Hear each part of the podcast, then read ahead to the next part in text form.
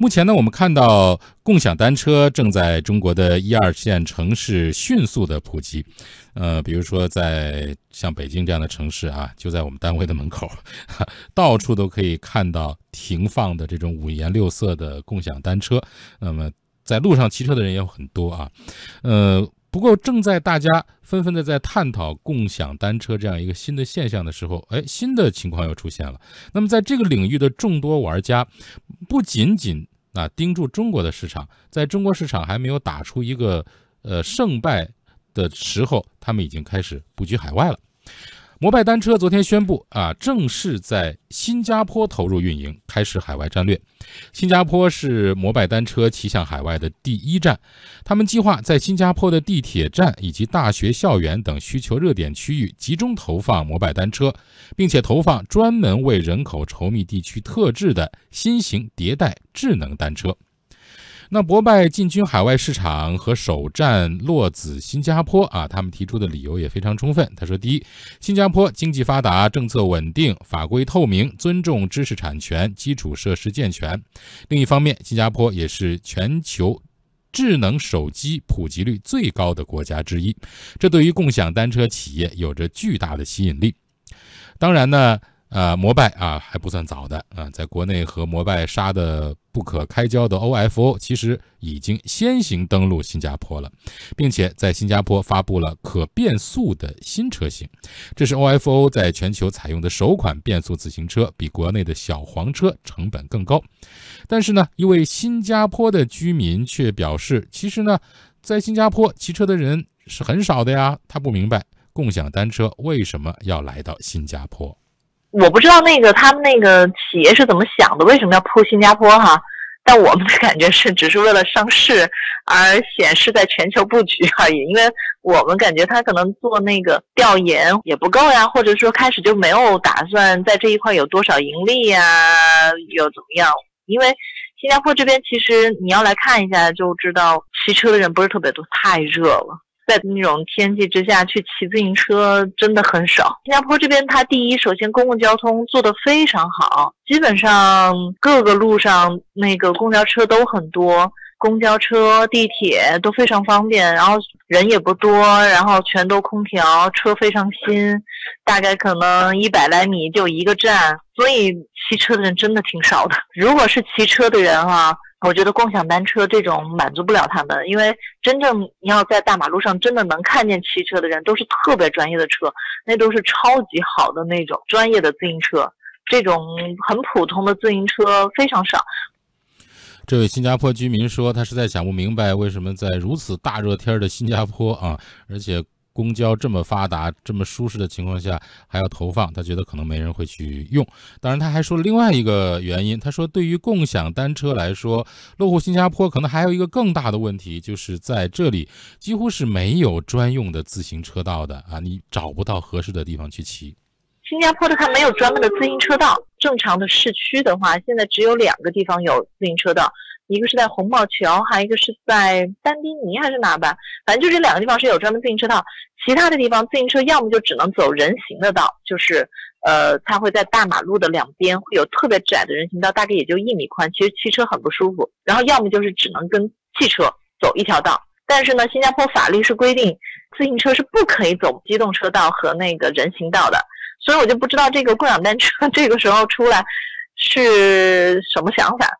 嗯，呃，尽管说这位新加坡的居民表示很不理解，但是呢，确实由于价格很便宜啊，啊，骑过的都有体会啊，啊，已经有新加坡的居民开始使用共享单车了。呃，那么据一位新加坡的居民给我们发来的微信截图显示，那确实有人在新加坡已经开始骑着共享单车到公园里去锻炼，或者说到幼儿园去接孩子。但是接孩子的这个有乐了啊，这个。被接的小朋友看来很生气，因为共享单车只能坐一个人啊，爸爸骑车，他只好在后面 跟着跑步。好，稍后回来我们继续来探讨这个话题。昼夜分，麦子青，菜花飞黄，风雨和谐。春分时节，共享中国名酒五粮液。聚力中国，共赢央广。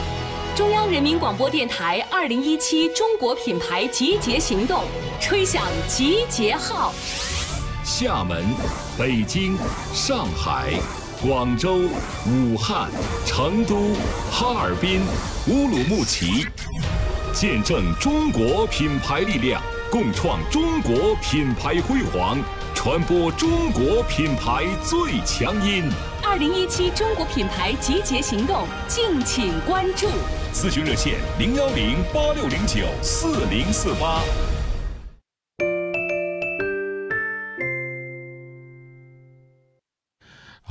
天下公司，我们回来继续来关注共享单车啊。刚才我们听到了这个新加坡本地居民的看法啊，他们觉得很奇怪啊，为什么要到我们这儿来搞共享单车？天这么热，公交这么方便啊，连连这个这个也也没地儿骑。他的这个按他法律规定，自行车不能走汽车道。呃，就是走机动车道，也不能走人行道，但是新加坡又没有自行车道，很少。哎，对，呃，立栋，你你刚才咱俩聊过，你去过新加坡，你你觉得刚才这这这几位新加坡的朋友他们讲的属实吗？确实是这样吗？我觉得首先啊，就是我倒没特意关注过自行车，因为呃呃，但是从新加坡的这个城市来看的话，呃，确实骑自行车的人，除了在一些景区或者说是这个比较休闲的一些地方，他可能有骑自行车的人。在普通的这个市区道路上，不会有太多人骑自行车，因为因为刚才已经说了，更多的都是通过这种公共交通啊，还有私家车来实现这个它的出行需求。嗯，呃，再加上最重要的一点，确实天气很热，很热。你说骑车没有什么享受，或者除非就是早晨，我早晨就是为了锻炼身体，然后骑一下。可是我要为了锻炼身体的话，我我会买一辆。专业的这个对。呃自行车，对，所以讲这个确实是一个很大的问题。哎，那这个问题就呃很很很有意思了啊，就是说新加坡本地的百姓表示奇怪，那立栋根据你的这个切身的感受，你也觉得好像没太大的用，那为什么这个摩拜和 OFO 同时？都已经盯上了新加坡，那很简单呀，就是为了给投资人看啊。投资人他呃 觉得这个要给他信心，呃，尤其是像那个 OFO 的话，他的这个投资人里面还含有新加坡的这个淡马锡，淡马锡是他的投资人。所以我想这个你投资人在那儿，然后我在这个新加坡，一个是落地相对来说可能会淡马锡出面呃协调一下，对吧？你在因为毕竟还是涉及到一个城市公共交通的这样的一个设施的投放，所以讲。可能是也是为了给他一个信心。那另外呢，摩拜进入，我觉得也是挺奇怪的。呃，这个摩拜进去，呃，和他进行一个这个面对面的一种一种交锋。嗯。呃，当然从我们现在得到的信息的话，呃，他们投放是比较克制的，不像在中国投那么多，一次一次就放那么多车进去，他只是几百辆，啊，几百辆先先看一看。但是呢，对于呃。给市场讲这个故事，或者给市场去描绘的时候，毕竟在全球版图上，我增加了一个嗯国外的一个对，标志，已经走出国门了。因为一一家上市公司，如果它最终目的是为了上市，最重要的一点是跨国界或者跨市场的可复制性。嗯，就是你你的模式能不能可复制，这是最重要的。所以想这一点呢，从这一点来说，呃，这个投资人，嗯，他至少给下一轮的投资人。提供一个信心啊，嗯，对吧？因为这个毕竟它不能一把就上市啊，所以我我觉得这个问题是实在是非常微妙。呃，对，就是说它这个显示自己已经走出海外布局啊，这个没有问题，有这样的一个能力啊。呃，其实我刚才还想问的是，为什么选了新加坡？你刚才提到这个大马锡的背景，那其实我感觉从天气啊，就是路况各方面，也许他去欧洲是应该更合理的选择。没错，没错，是，但是可能他确实牵扯到一个。当地的一个法律和进入的一个是不是有这样的一个门槛等等，我觉得这些都是需要考虑的。所以提到这个共享单车的时候，有太多太多的不确定性了。呃，它确实给大家带来了出行的方便，尤其是在一二线城市，很多人呃这个共享单车的投入啊，给大家带来了最后一公里很很多的方便，而便宜嘛。但是。便宜到最后，你真的不能变成公益啊！你变成公益之后，你是不可持续的。那最后这些车就就就废废在这个路路边了。所以我想，对于运营者也好，呃，无论是投资人也好，真的需要冷静的思考了。嗯，好的。呃，共享单车呢，确实，呃，这样一种中国式的创新，现在开始走向海外。那么这种转型和新的布局。也需要面临更多的挑战啊，比如说需要特别重视啊，就是遵循当地的一些法律法规。据报道，OFO 已经引发了新加坡其他的一些自行车租赁企业的。不满啊，人家也有自行车的租车店啊。他们说这个 OFO 你是不公平竞争啊。比如说，第一，你没有支付公共场地的使用费，比他们成本低；另一方面，相比于他们这个一小时要七到八个新加坡元，哇，非常贵啊。对，这个比比打车还要贵得多。呃，那么人民币的费用呢，大概是。相当于四十块钱了啊，四十哦，这是一小时啊，对，一小时。嗯，那么 OFO 呢，只要零点五个新加坡元啊，几块钱就可以呃买这个骑到了。这个价格实在是太具有吸引力。新加坡的交通部说要重新评估政府支持的公共单车投放计划，而 OFO 联合创始人张四丁说，共享单车的竞争现在还处在第一阶段，大家必须尽快让自己的车去布满街头。对于共享单车的这场大战，它可能有几个阶段。目前我们还处在第一个阶段。对于第一个阶段来说，更多的就是要让所有的用户看到并且感知到所有的共享单车。所以在这场战争中，数量是绝对重要的。因为所有的共享单车有更多的玩家进入，有更多的品牌进入，大家对自行车的认知是一致的。所以哪一家优先让大家能够只要出了地铁站或者是出了公交站就能使用到共享单车，它就胜。整个共享单车的大战，我们预计可能到今年，到今年的年底就会基本有一个终局了。在这个过程中，有这么多的竞争者和服务者在整个行业里面，那它会很快的去瓜分上游的产能。所以实际上对上游供应链的控制就非常重要。当然，跨过了这一阶段，到明年甚至到后年，可能在数量上已经并没有那么重要了。共享单车已经被大家广泛认知，并且被广泛使用了。这个时候，自行车本身这个产品。它的使用体验、它的使用舒适性，包括自行车的维护，包括它后期的这些维修，就显得非常的重要。所以在这一块儿，整体的运营理念就非常关键了。目前呢，中国的共享单车在新加坡的开局还算平稳。那相比之下，他们在美国的日子其实更难过。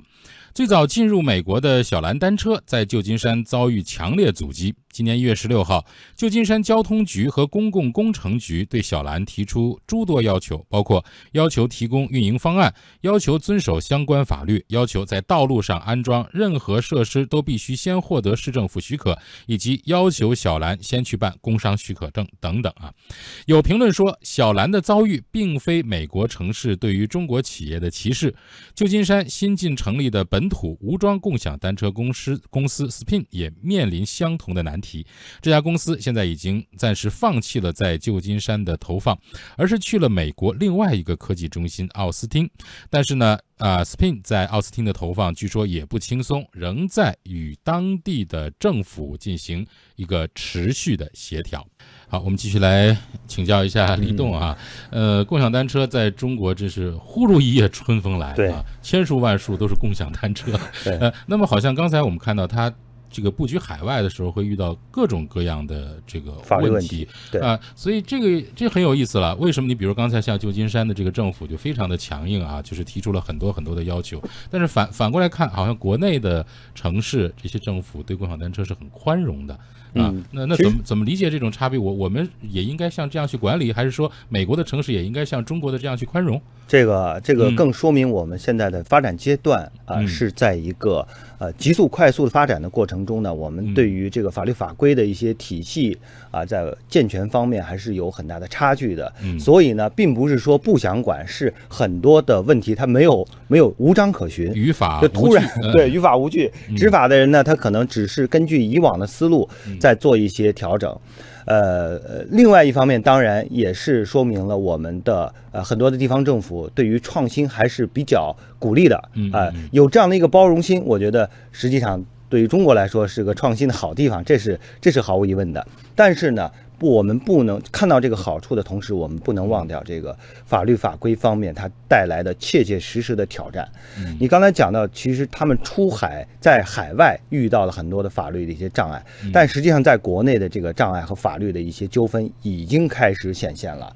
我们已经看到了很多的人就因为思索这个单车，他已经被拘留了。对，被拘留被行政拘留了。那如果说达到一定的这个偷自行车的人，对，他是非法占有啊。嗯，呃，另外呢，像这个，如果在骑行的过程中，即便你是呃免费的，或者说很低的一个费用，嗯，但是发生了交通事故之后，嗯，你仍然是和这个单车的消费者之间是漠视有一种这个默认为有一种租赁合同、租赁关系，嗯，呃，人人家一毛钱也是花钱了，嗯嗯，对吧？但是承担的风险责任则是一个非常大的，不能说是无限的，但是非常大。这个之间的关系是不匹配的。所以我想，对于呃这种呃共享单车也好，其他的一种形式啊，这种呃创新的形式，真的需当然尽快的需要法律呃监管部门及时的跟上。另外一个从投资人或者说是这个创始人的角度来说，我可以做一个提示。你看，像这个。呃，写这个共享共享经济的这个罗宾·蔡斯，他当年就他的经历，你可以做一个参考。他的很重要的一点是，他学过交通，呃，学过这个城市规划，懂互联网。那么现在我们很多的这些创始人，他仅仅是懂互联网，他对于交通啊，对于城市规划，并没有太深刻的一个体会。所以我想这些东西都是需要急需补课的。嗯，好的，感谢立栋啊。给我们带来的就于共享单车方面的评论。天下公司与公司同步。天下公司直播继续，刷新朋友圈观点齐分享。下面呢，有请经济之声观察员张立栋和我们分享他的朋友圈话题：支付牌照想卖要趁早。有请啊！前几天有传闻啊，这个滴滴要全资的购买一家这个第三方支付公司，呃，报价呢高达四点三亿元。当然呢，最后呢，这个新闻呢被双方予以否认了。呃，滴滴呢表示说，呃，并没有进入到这个支付行业的计划。但是这个事情呢，引起了大家对于第三方支付公司的，包括它牌照价格的一个高度的关注。呃，从去年开始呢，第三方支付的牌价、牌照的这个价格一直是水涨船高。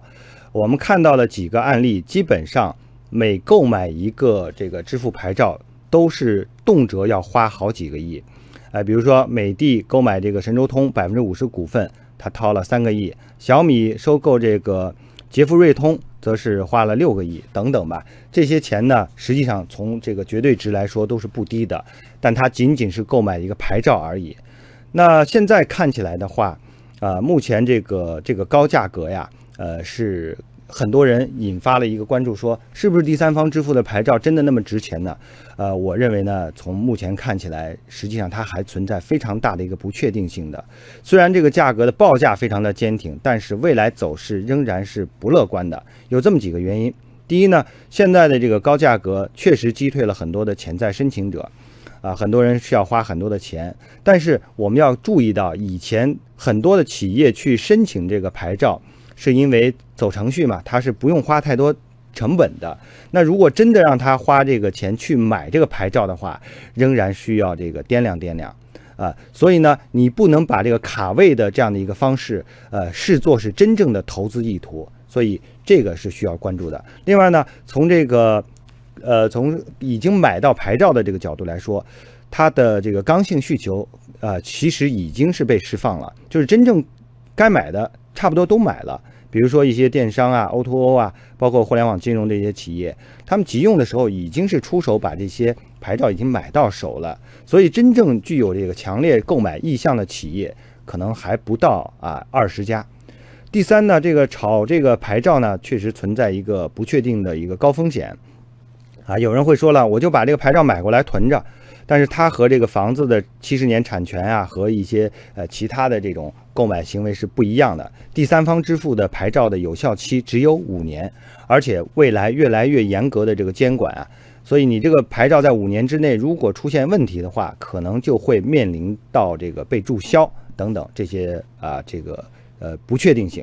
第四呢，是央行虽然在去年提到了我是暂停发放第三方牌照啊，造成了这个价格暴涨，但是它并不代表着未来不会对符合资质的企业重新开放着申请。所以想这些理由都能够说明，呃，从买家的角度来说，你真的需要掂量掂量；而从卖家的角度来说，第三方牌照趁着现在这个热乎劲儿，赶紧把它卖掉啊，落袋为安，可能是一个明智的选择。嗯，好，感谢李总。